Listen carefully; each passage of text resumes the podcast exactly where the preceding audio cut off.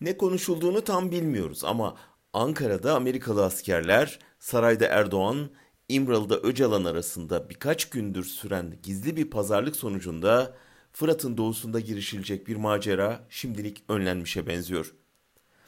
Örgütleri dağıtılmış ve muhalefeti bastırılmış bir toplum olmanın bedeli bu.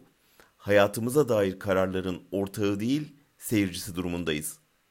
Şeffaf bir yönetime, katılımcı bir siyasete de sahip olmadığımız için kapalı kapılar ardında istikbalimize ilişkin ne konuşulduğunu bilmiyoruz.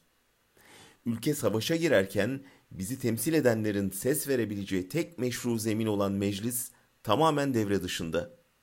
O yüzden saraydaki hadi savaşa derse gerekçesini de tam bilmediğimiz bir savaşa gireceğiz. Bir sürü soru cevapsız duruyor ortada. Son üç yılda iki kez girdik komşu toprağına. Şimdi neden tekrar gireceğiz? Girerseniz engelleriz diyen Amerikalılarla da savaşacak mıyız? Ülkeye buyur ettiğimiz Suriyelileri şimdi oraya mı yerleştireceğiz?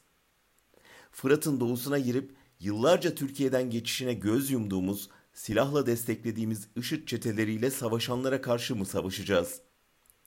Onlar esir tuttukları IŞİD'lileri girdikleri Türkiye sınırına bırakırsa ne yapacağız?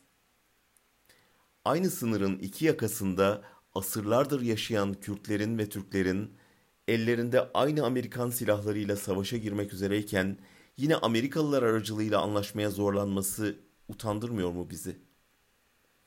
Ortak çıkarımızın birbirimizle değil, IŞİD'in simgelediği karanlığa karşı birlikte savaşmak olduğunu görmüyor muyuz? Bir kurban bayramına zihnimizde bu sorularla giriyoruz.